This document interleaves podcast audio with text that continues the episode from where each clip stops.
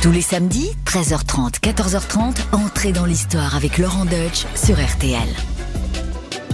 Bonjour les amis, c'est Laurent Deutsch. Je vous préviens, aujourd'hui ça va être chaud. Ça va être très très chaud, car la femme dont je vais vous parler est une usine à fantasmes depuis plus de 2000 ans. Son nom est même devenu un nom commun pour désigner non pas une favorite ou une courtisane, mais un monstre de dépravation et de cruauté. Pour tout dire, une Messaline. Épouse de l'empereur romain Claude, le successeur de Caligula, Messaline concurrence ce dernier dans l'ignominie, mais au mode féminin. Nymphomane, manipulatrice, dépravée, tyrannique, meurtrière, de quoi n'a-t-elle pas été accusée? Et pour couronner le tout, comble de l'abomination pour une impératrice, elle s'est prostituée dans le plus immonde des bordels de Rome. Aucune femme dans toute l'histoire occidentale n'a inspiré autant de répulsion et de fascination. Même l'impératrice de Byzance, la fameuse Théodora, une ancienne prostituée, n'a pas été aussi conspuée. Messaline a été à l'origine d'une production incroyable de textes littéraires, d'œuvres picturales, musicales, de films, de BD et j'en passe. À croire qu'il faut avoir tous les vices pour passer à la postérité. Et vous verrez d'ailleurs que sa postérité est tout aussi fascinante que sa vie. Mais que sait-on vraiment de Messaline? À quoi doit-elle cette épouvantable réputation et pourquoi tant de haine? Que pensent les historiens de cet ovni sexuel inclassable et, si j'ose dire, impénétrable? Allez, entrez avec moi dans l'histoire, ou plutôt dans la fabrique de l'histoire, de celle qui fut surnommée dès l'Antiquité la putain impériale. RTL, entrez dans l'histoire. Avec Laurent Deutsch.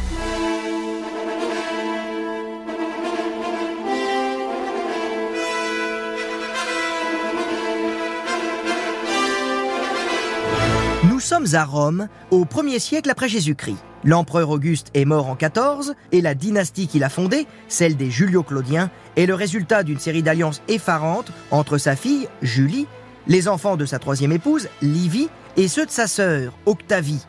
Alors ces mariages sans pièces rapportées, comme on dirait aujourd'hui, devraient faciliter au moins l'entente. Entre cousins et cousines, entre oncles et nièces, on pourrait supposer qu'on s'aime un peu.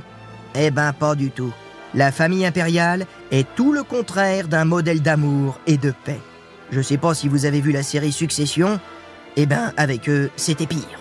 Et les prétendants à la succession d'Auguste se livrent à un vrai carnage pour l'emporter. Je vous passe les détails, sauf à vous citer l'impératrice Livie, accusée d'éliminer tous ceux pouvant faire de l'ombre à son fils, Tibère. Et Tibère, qui fit quant à lui assassiner les deux fils aînés de son propre frère. Bref, vous l'aurez compris, c'était pas vraiment le genre de famille à participer à l'émission Une famille en or. Comment Messaline entre-t-elle dans cette charmante petite famille? En réalité, elle aussi en fait partie dès sa naissance, car plusieurs de ses parents sont alliés à Auguste. Elle appartient à la gens Valeria. La gens désigne à Rome un groupe familial dont les membres, soit par naissance, soit par adoption, portent le même nom.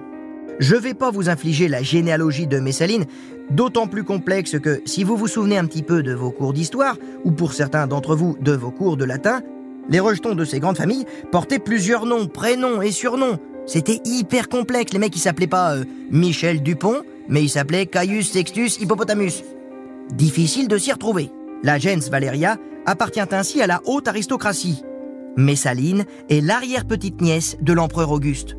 On ne connaît pas sa date exacte de naissance, sans doute vers 25 après Jésus-Christ. Son père est mort jeune et elle est élevée par sa mère, Domitia Lépida. Richissime et très belle, Lépida est décrite par l'historien Tacite comme une femme influente, mais très impudique et violente. Et oui, quelque part, les chats font pas des chiens. En tout cas, malgré cette maman particulière, Messaline, à la fin des années 30, est le plus beau parti de Rome. Alors, pourquoi ce mariage avec Claude? Vous allez voir qu'il y a des raisons de se poser cette question. Claude et Messaline, ils se connaissent bien. Claude est le cousin germain de son père et il est le petit-fils de l'impératrice Livie. Dans la logique dynastique, ce mariage arrangé peut se comprendre. Mais tant de choses séparent les deux époux que l'on s'étonne moins des suites dramatiques de leur mariage. Ah oui, là, il y avait très peu de chances que le test de comptabilité des experts de mariés au premier regard nous donne un 100%. Messaline dit oui à Claude vers 41, sous le règne de Caligula. Messaline a environ 15 ans Et Claude en a 35 de plus, soit 50 ans. Pour l'époque, c'est fréquent. En revanche, lorsque l'on découvre la personnalité de Claude et sa place dans la famille impériale, on est étonné que l'épida lui ait offert, que dis-je offert, sacrifié sa fille. Mais lui a-t-on demandé son avis? Rien n'est moins sûr. Bon, il est temps de vous présenter notre jeune marié qui, avec Messaline, en est à sa troisième épouse. Il est le petit-fils de l'impératrice Lévie, donc très près du trône. Cependant, Claude n'est pas considéré comme un héritier potentiel. Et il y a de bonnes raisons à cela si l'on en croit les portraits laissés par ses contemporains. Je vous le présente. Claude est né à Lyon en 10 avant Jésus-Christ. Peut-être né prématuré, ou en raison d'une trop forte consanguinité, ou alors euh, à cause de maladies dans son enfance, Claude est affecté de tares physiques très lourdes. La tête branlante, il marche en titubant, il bave, il bégaye. Sa mère elle-même le décrit comme une caricature d'homme et comme un étalon de stupidité. Attention, étalon au sens euh, d'unité de mesure, évidemment. Pour le reste, euh, tout ce qui se passe au-dessous de la ceinture ne nous regarde pas. Enfin, pas pour le moment.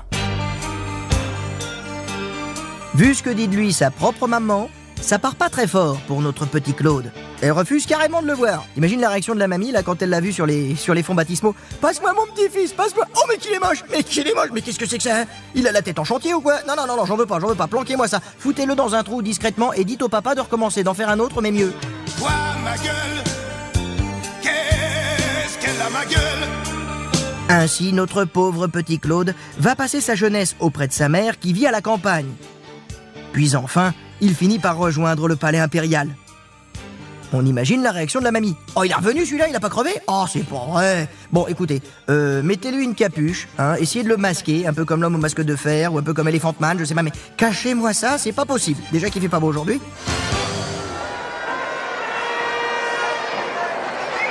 Et ce que je vous dis, c'est pas des bêtises. Lors des cérémonies officielles, Claude apparaît la tête couverte d'un capuchon et il n'a pas le droit d'assister au jeu dans la loge impériale. C'est vraiment l'enfant du placard. Pour le dire de façon plus élégante, c'est le canard boiteux de la couvée. Méprisé et éduqué loin du regard du public. Passant de crise de colère à la mollesse la plus totale, on finit par le prendre pour un vrai neuneu. Grave erreur. Cultivé, passionné par l'histoire, il écrira même de nombreux ouvrages et des mémoires qui malheureusement sont tous perdus aujourd'hui. Mais qui aurait pu croire qu'il deviendrait un jour empereur? L'histoire de son accession au trône est célèbre et a été illustrée par de nombreux peintres et cinéastes. Une ascension aussi grotesque que sidérante. Écoutez ça, les amis. Le 24 janvier 41, après quatre ans d'un règne horrifique, Caligula est assassiné par les soldats de sa garde. Claude, terrifié, s'est réfugié sur une terrasse où derrière un rideau, les témoignages sont imprécis. Et moi, j'y étais pas, donc euh, je peux pas trancher. Mais résumons ainsi la scène. Dans sa petite tête, Claude se dit Je ne les vois pas. Ils ne me voient pas non plus. Mais voilà, problème. Les pieds dépassent, c'est ballot, hein À quoi ça tient l'histoire finalement? Un petit 42 au lieu d'un 38. Pauvre Claude. Évidemment, les gardes de l'empereur, les fameux prétoriens, l'aperçoivent. Tremblant de tout son corps, il voit alors sa dernière heure arriver. Les gardes s'approchent, écartent le rideau, ou alors euh, pénètrent sur la terrasse. Je vous ai dit, je n'y étais pas, j'ai pas pu trancher, donc c'est soit l'un, soit l'autre. Mais bon, allez, restez concentrés sur le récit, vous allez voir, c'est passionnant.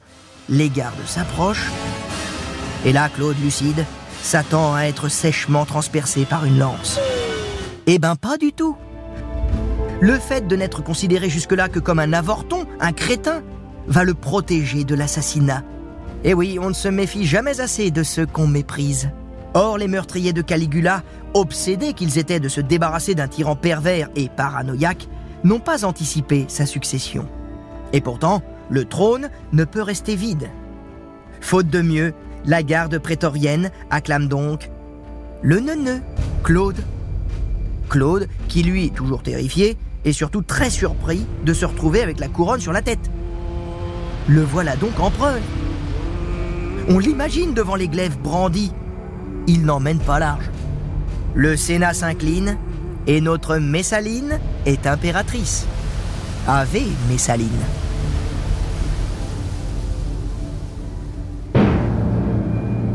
On s'est intéressé à Claude, intéressons-nous maintenant à sa femme, l'impératrice Messaline. Messaline a une fille et un fils de Claude. Leurs enfants s'appellent Octavie et Britannicus.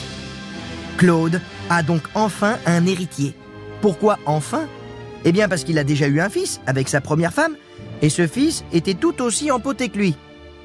Il n'y a qu'à voir comment il est mort pour mesurer le degré d'imbécilité ou de manque de peau. Mais bon, quand on est empereur, ça va ensemble. Ce fils s'est en effet étouffé avec une poire alors qu'il s'amusait à la jeter en l'air pour pouvoir la rattraper avec la bouche. Vous l'avez compris, il devait en tenir une sacrée couche, celui-là. Donc avec Messaline, Claude a enfin un fils. Et il va faire sans doute interdire toutes les poires dans l'Empire.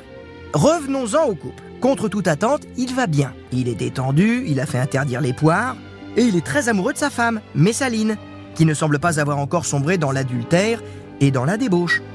Pour lui prouver son amour, il lui accorde des honneurs officiels importants. Ses anniversaires sont célébrés publiquement. Elle assiste au jeu du cirque au premier rang dans la loge impériale et elle est associée au triomphe de Claude en 44 après la conquête de la Grande-Bretagne. Elle suit son char triomphant dans un carrosse à deux roues réservé normalement aux Vestales, les grandes prêtresses de Vesta, la déesse du feu sacré de Rome et de la maison. Messaline ne reçoit pas cependant le titre d'Augusta. Pourtant, certaines impératrices ou femmes de la famille impériale ont reçu ce titre, l'équivalent du titre d'Auguste que porte l'empereur. On ne verra pas non plus de monnaie frappée à son effigie, du moins à Rome. Mais Claude l'aime, c'est le plus important. Mais cet amour ne rend pas Claude plus serein pour autant. Il est inquiet, préoccupé. Son manque de légitimité le ronge. Il faut rappeler qu'il ne descend pas directement d'Auguste et que celui-ci ne l'a pas adopté. Et comme souvent à Rome, la violence paraît la meilleure des solutions face au doute. Il se lance alors dans une épuration terrible. Tous ses rivaux potentiels doivent disparaître. Et il va trouver en Messaline la meilleure alliée possible pour l'aider à réaliser son obscur dessein. Tandis que de nombreux sénateurs suspectés de comploter contre Claude sont exécutés ou se suicident, Messaline, en bonne matrone romaine, fait le ménage dans la famille impériale. Elle commence par la nièce de Claude, Livia, qu'elle accuse d'adultère avec Sénèque. Livia est exilée, puis exécutée. Sénèque, exilé en Corse, se vengera dans ses écrits en laissant un portrait au vitriol du couple impérial. Plus tard, précepteur de Néron, il ne sera pourtant pas mieux traité par celui-ci, devenu empereur, et sera obligé de s'ouvrir les veines sur son ordre. Messaline, elle, s'est rapprochée des affranchis, qui forment l'entourage politique et administratif de Claude, et qui gouvernent en son nom. Elle fait des affaires très enrichissantes, notamment avec Narcisse, un ancien esclave de Caligula, devenu le bras droit de Claude et l'un des hommes les plus puissants de l'Empire. Messaline révèle alors sa véritable nature, si l'on en croit les principaux auteurs qui l'ont accablé, et dont il faut quand même que je vous cite les plus importants, car ce sont nos sources. Tout d'abord, ceux qui l'ont connu. Pline l'Ancien et Sénèque, et plus tard, Tacite, Suétone et Juvénal. Vous ne les connaissiez peut-être pas tous, mais c'est grâce à eux qu'on peut avoir ces informations sur notre Messaline. Et ils sont unanimes pour dénoncer l'insatiable libido de Messaline associée à une jalousie maladive et à une terrible violence criminelle. Elle a goûté au pouvoir, elle est l'impératrice, tout est permis. Et maintenant, c'est plus seulement pour protéger Claude, c'est aussi pour conquérir des amants. Elle emploie la même méthode impitoyable. Je vous ai déjà raconté comment elle s'est débarrassée de la nièce de Claude, Livia. Elle va ensuite chercher à séduire son mari. Ah, il refuse ses avances. Ah, ok, d'accord. Elle le fait empoisonner. Ensuite, rebelote avec le troisième mari de sa mère. Oui, oui, de sa maman, Domitial Épida. Marie, qui est aussi le meilleur ami de Claude. Et celui-ci refuse de trahir l'empereur et préfère se suicider avant que Messaline ne le fasse tuer. Ça vous étonnera pas trop si je vous dis que Messaline est désormais brouillée avec sa mère. Elle a essayé de choper son mec, mais maintenant il est mort, elle va pas pouvoir assouvir ses désirs. Alors, elle va s'enticher d'un autre bonhomme. Il s'appelle Nester. Il est acteur, mais il a une copine. Ah bah c'est pas grave, on va se débarrasser de la copine. Une certaine Popea Sabina. Un petit peu un nom de film porno, mais n'inversons pas les rôles. Non, non, non, celle qui était lubrique, c'était bien Messaline. Et elle a plein de désirs, Messaline. Et notre pauvre Mnester n'a pas d'autre choix que de jouer son meilleur rôle, à savoir lui céder sous peine de mort. Alors au début, il était réticent, Mnester, hein, il voulait pas y aller, hein. il voulait pas y aller. Non, non, je veux pas y aller, je veux... Elle me fait peur, là, elle me fait peur, la dame. On raconte que Messaline a alors demandé à Claude d'ordonner à l'acteur de coucher avec sa femme. Oui, là, on est en plein délire. Mais non, c'est pas du délire, c'est Rome. You sexy motherfucker. Et à Rome, Messaline organise au palais impérial des orgies, au cours desquelles elle oblige les femmes de la haute société à commettre l'adultère sous les yeux de leur mari. Et là, vous vous dites, bon bah ça va avec l'époque, quoi, c'est dans l'esprit, hein. Euh, Tibère, Caligula, Claude aussi, hein, ils passaient leur temps à ripailler, à boire, à jouer au dé, et avoir des tas de rapports sexuels avec des tas de maîtresses. Mais avec Messaline, Claude va devenir aussi l'esclave sexuel de sa femme. C'est le véritable crime de Messaline aux yeux des Romains. C'est elle qui prend l'initiative dans les rapports sexuels, qui choisit ses amants, qui est active, alors que l'idéal de la matrone romaine, incarné par l'impératrice Lévie, est de se soumettre passivement au désir de son mari, et bien sûr euh, de lui être fidèle. C'est bien la moindre des choses quand même. Là, on touche le fond. Si maman, elle se met à faire n'importe quoi comme papa, où va le monde Hein? D'accord, papa, c'est un débauché, un dépravé, tout ce qu'on veut. Mais maman, elle est digne, elle est fidèle, elle est solide. Elle tient le cap, elle tient la barre du navire familial. Ça me rappelle quand j'étais petit, quand ma maman me disait, avant de m'envoyer dans ma chambre, Tu sais, mon fils, dans tout foyer heureux, il y a une mère oublieuse de soi. Va dans ta chambre. Et oui, là, avec Messaline, on s'éloigne du modèle de la mater familias, de la mère courage, de la maman qui veille et qui protège le foyer. Oui, car elle est accusée de se prostituer dans un bordel. Oui, non, là, vraiment, euh, on touche le fond.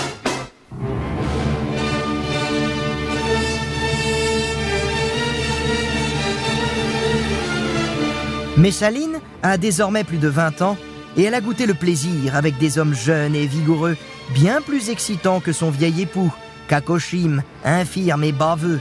Vous avez l'image? C'est comme si en face d'elle, elle avait le choix entre Shrek et Brad Pitt. On peut comprendre qu'elle ait choisi Brad Pitt. Et ses désirs n'ont plus de limite lorsqu'elle rencontre le jeune consul, le Brad Pitt de l'époque, qui s'appelle Caius Silius, le plus beau des Romains.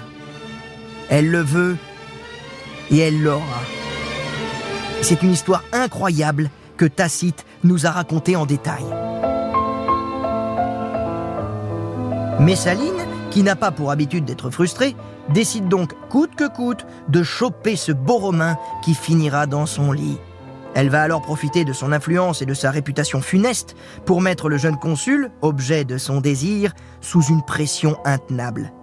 Elle lui ordonne de devenir son amant et de répudier son épouse, rien que ça.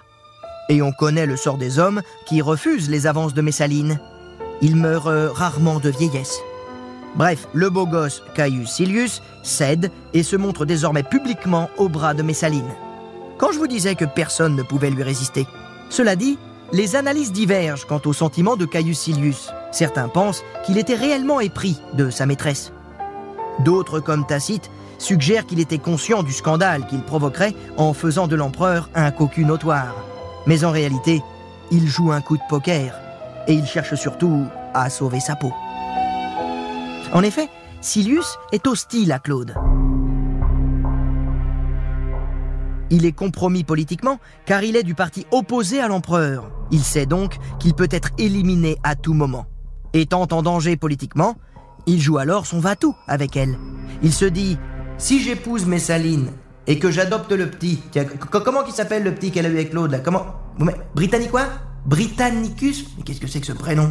C'est n'importe quoi. Ça fera jamais un titre de livre. Hein. Ça, ça passera pas à la postérité. Hein. Tout le monde va l'oublier. Enfin bon, bref, c'est pas grave. Si je l'adopte en, en épousant Messaline, à moi le coup d'État. Je peux peut-être même remplacer Claude et devenir empereur. Et puis franchement, entre se faire assassiner ou passer la nuit hein, dans un lit avec Messaline, euh, autant aller dans un lit. Bref, il divorce et pousse Messaline au mariage. Messaline poursuit-elle elle aussi d'autres intérêts, en plus de sa simple attirance physique pour son bel amant? C'est probable. Je vous explique. La femme de Caius Silius entretenait des liens privilégiés avec Néron. Or, Néron inquiète tout particulièrement Messaline. Pourtant tout jeune à ce moment-là, Néron est déjà plus populaire que l'héritier du trône, Britannicus, le fils de Messaline. Et cela devient même une évidence lors des Jeux de l'an 47 qui commémorent le 800e anniversaire de la fondation de Rome. Néron y est ovationné par le public. Cela provoque une colère rouge ou noire, enfin comme vous voulez, de Messaline. Possible alors qu'elle ait voulu déstabiliser ce couple en séduisant le beau Silius. Toujours est-il que le couple vit publiquement ensemble et que Messaline ira même jusqu'à transférer chez Silius du mobilier et des esclaves du palais impérial. Mais le plus hallucinant est à venir. À l'automne 48, elle se marie avec Silius non pas en secret, mais selon tous les usages, avec contrat, témoins et nuit de noces, etc. Les historiens ont tous perdu leur latin et ils l'ont toujours pas retrouvé, tant cette histoire paraît invraisemblable et suicidaire pour les deux amants. Claude aurait même signé le contrat de mariage, pensant que c'était une farce. On est en plein Molière. D'ailleurs, euh, Racine n'est pas loin. Pour ceux qui n'ont pas la ref, Britannicus, de Jean Racine. Messaline fait donc tout ce qu'elle veut. Elle n'en fait qu'à sa tête. Alors, certains affranchis, les affranchis, ce sont d'anciens esclaves qui, grâce à leur talent, sont des sortes de ministres, ou en tout cas de conseillers de l'empereur, eh bien, certains affranchis comme Narcisse vont essayer de lui régler son compte à Messaline. Et lorsque Narcisse apprend la célébration de ce mariage incroyable qui sonne comme une répudiation de l'empereur par sa femme, il va agir. Car même les déesses de l'Olympe n'autorisent pas ce genre de transgression. Narcisse se précipite alors auprès de l'empereur Claude pour lui ouvrir les yeux. Sa femme et son consul d'amant fomentent un coup d'État. Cette provocation est celle de trop pour Claude.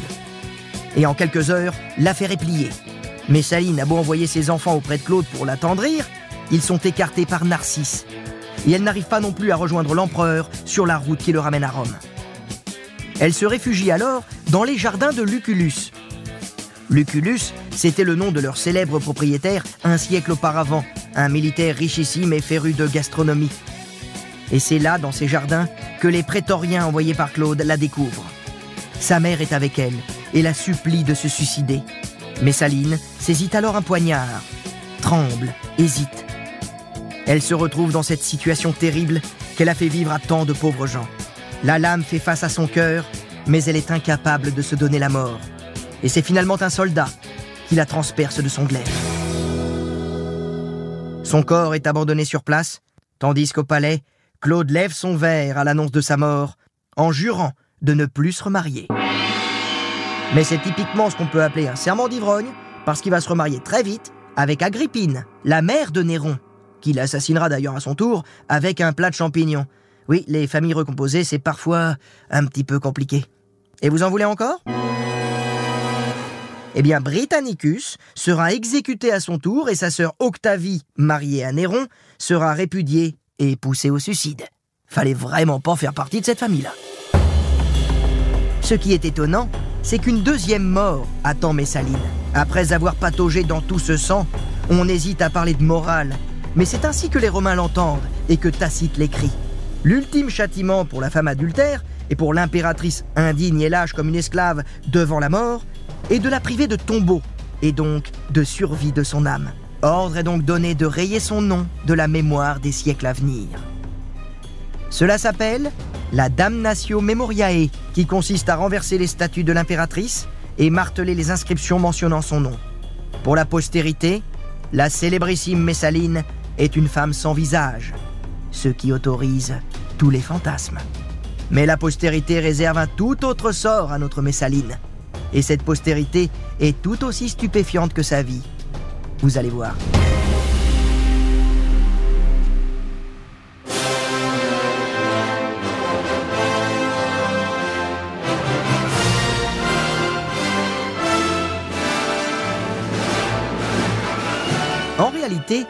Deux ou trois œuvres ont échappé à la destruction. Un grand camé, vous savez, ces médaillons avec des portraits sculptés, acquis par Louis XIV, figure Messaline avec ses enfants. On a aussi une statue en marbre au musée du Louvre qui la représente avec Britannicus dans les bras. L'image même de la dignité et de la fécondité. Rien à voir avec les portraits terribles que nous ont laissés les auteurs anciens. ceux d'un véritable monstre, particulièrement dans le domaine sexuel.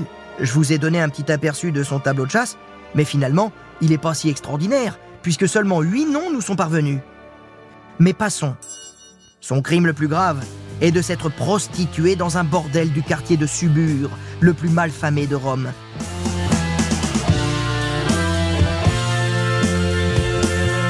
Ça, deux auteurs l'affirment. Le premier, Pline l'Ancien, philosophe et écrivain de l'époque. Il admire Claude pour sa culture. En revanche, dans son histoire naturelle, il évoque la lubricité de Messaline et son goût du record. Elle choisit, dit-il, pour compétitrice une esclave prostituée des plus renommées. Il évoque la lubricité de Messaline et son goût du record. Il écrit Elle choisit pour compétitrice une esclave prostituée des plus renommées et la vainquit en faisant l'amour dans l'espace d'une nuit et d'un jour 25 fois. Pour une impératrice, on est face à une personnalité hors norme. Elle avait le goût du défi. Et des paris à la con. Les historiens Tacite ou Suétone ne reprennent pas quant à eux ces accusations. Il faut attendre le poète Juvénal, qui écrit ses satires près d'un demi-siècle après la mort de Messaline, pour lire l'un des textes les plus violents de la littérature, dans l'esprit de l'époque, pas du tout féministe. Juvénal voulait détourner son ami Postumus du mariage en lui donnant en exemple celui de Claude et de Messaline. Texte resté célèbre et commenté depuis 2000 ans. Écoute ce qu'a subi Claude dès qu'elle sentait son mari endormi. La pute impériale s'encapuchonnait et s'évanouissait dans la nuit sans autre compagnie qu'une servante. Camouflant ses cheveux noirs sous une perruque blonde, elle gagnait un bordel moite aux rideaux rapiécés où un box lui était affecté. Elle s'y exhibait nue, les seins pris dans une résille d'or, sous son pseudonyme affiché, Lysiska, et proposait la matrice qui t'a porté, noble Britannicus. Elle faisait goûter ses caresses à qui entrait, se faisait payer sa passe, renversée, ouverte, une foule la besognait et y déchargeait. Et quand le bordelier libérait enfin ses filles, elle s'en allait tristement, n'ayant pu qu'être la dernière à fermer boutique, brûlant encore de la tension de sa vulve raide. Elle rentrait, fatiguée du mal, mais toujours pas repue, les paupières ignoblement battues, crasseuses de la suie du lumignon, rapportée dans l'alcôve auguste, le remugle du bordel. La pute impériale. Méritrix Augusta, c'est sous ce titre que Messaline est passée à la postérité, et ce, dès le Moyen Âge, qui a connu très tôt les œuvres de Juvénal. Mais pourquoi tant de haine, me direz-vous? Finalement, sa réputation ne tient qu'aux commentaires de deux hommes. Le premier, Pline, qui semble rapporter un ragot d'amphithéâtre, sordide, pour ne pas dire une fake news. Et le second, Juvénal, nostalgique des vertus romaines austères de la République et qui déteste pêle-mêle les empereurs, Rome, les affranchis efféminés, les maris cocus, les grecs et les femmes sous toutes leurs formes. Messaline sous sa plume devient l'archétype de la femme fatale dans tous les sens du terme. Pour autant, le discours de Juvénal, plus radical et plus cru que d'autres, ne fait que refléter la misogynie ordinaire des Romains, misogynie théorisée dès la plus haute antiquité. Au 7e siècle avant Jésus-Christ, le poète sémonide d'Amorgos classait les femmes selon dix types différents, de la truie à la jument et la guenon, en passant par la belette et la renarde. Un véritable zoo. Toutes sont affligées de défauts par nature féminin. La jalousie, l'envie, la ruse, l'égoïsme, l'avidité et bien sûr, l'insatiabilité sexuelle. Seule l'abeille, qui travaille et qui pond sans cesse, trouve un peu grâce à ses yeux. On en déduit que la femme idéale, si elle existe, serait celle qui reste chez elle, à filer la laine, qui n'ouvre pas la bouche, qui reste chaste et modeste. Mais la top du top, ajoute notre charmant Sémonide, c'est celle qui ne se prend pas pour une femme libre. Tout est dit.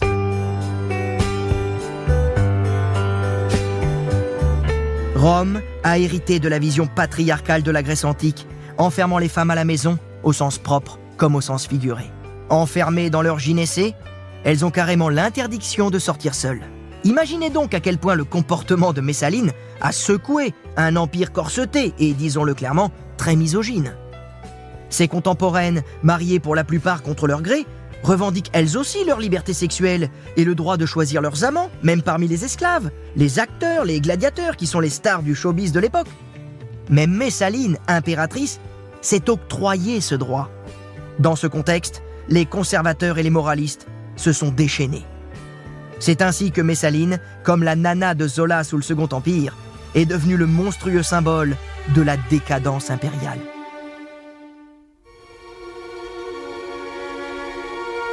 Mais allons plus loin.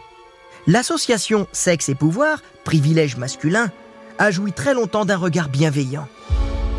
Un souverain qui a de nombreuses maîtresses incarne la virilité, la fécondité et par extension la prospérité du royaume. Rappelez-vous de Marie-Antoinette. Son mari Louis XVI n'a pas de maîtresse, mais elle, elle aurait des amants, et ça donnerait même au lesbianisme avec ses favorites. Eh bien, tous les deux, pour les révolutionnaires, sont coupables d'avoir inversé les rôles. En réalité, c'est le roi qu'on cherche à atteindre à travers elle. Et c'est pareil pour notre Messaline. De Tacite à Juvénal, la morale est simple.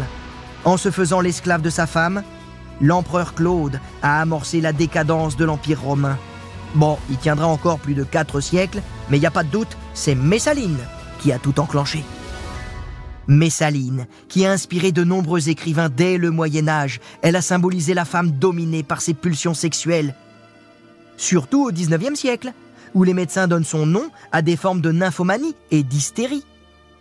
D'ailleurs, hystérie, une maladie typiquement féminine, eh oui, il n'y a que les femmes qui peuvent être hystériques, puisque hystérique vient du mot latin hystera qui est l'utérus de la femme. Donc l'hystérie, c'est une maladie féminine, c'est tout. Les hommes, eux, ils sont tranquilles.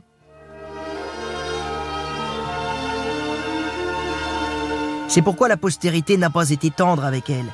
Dans la plupart des films ou des séries télévisées où elle est évoquée, Messaline y est réduite à son rôle sexuel plus ou moins érotique, pornographique, voire gothique ou carrément gore. Pour les historiens contemporains, le défi est redoutable, car la dame, bien que célébrissime, est difficile à placer dans les manuels scolaires. Pour les uns, elle est victime d'un mariage monstrueux entre une toute jeune fille et un vieillard lubrique. Certains historiens banalisent alors son comportement. Toute l'aristocratie romaine était débauchée. Au moins, Messaline a trouvé le grand amour avec Silius. Mais on peut voir aussi en l'impératrice une femme libérée, clamant sa volonté de jouir sans entrave. Une proto-féministe en somme qui aurait eu toute sa place dans les défilés MLF de mai 68. Ce qui est sûr, c'est que Messaline reste une énigme, un sphinx, chaque génération a projeté sur elle ses fantasmes sur le sexe et le pouvoir, ou ses interrogations sur le statut des femmes et leur émancipation. Messaline renaît sans cesse, tel un phénix. Elle appartient à tout le monde. Sacrée Messaline. Entrez dans l'histoire. Laurent Deutsch sur RTL. Et voilà, entrer dans l'histoire, c'est fini pour aujourd'hui, mais je vous rappelle que chaque vendredi, vous pouvez découvrir en exclusivité un nouvel épisode d'Entrée dans l'histoire en podcast. Alors, si vous n'avez pas encore écouté les épisodes précédents, sachez qu'ils sont tous disponibles à la réécoute. N'hésitez pas à vous y abonner. À bientôt sur RTL.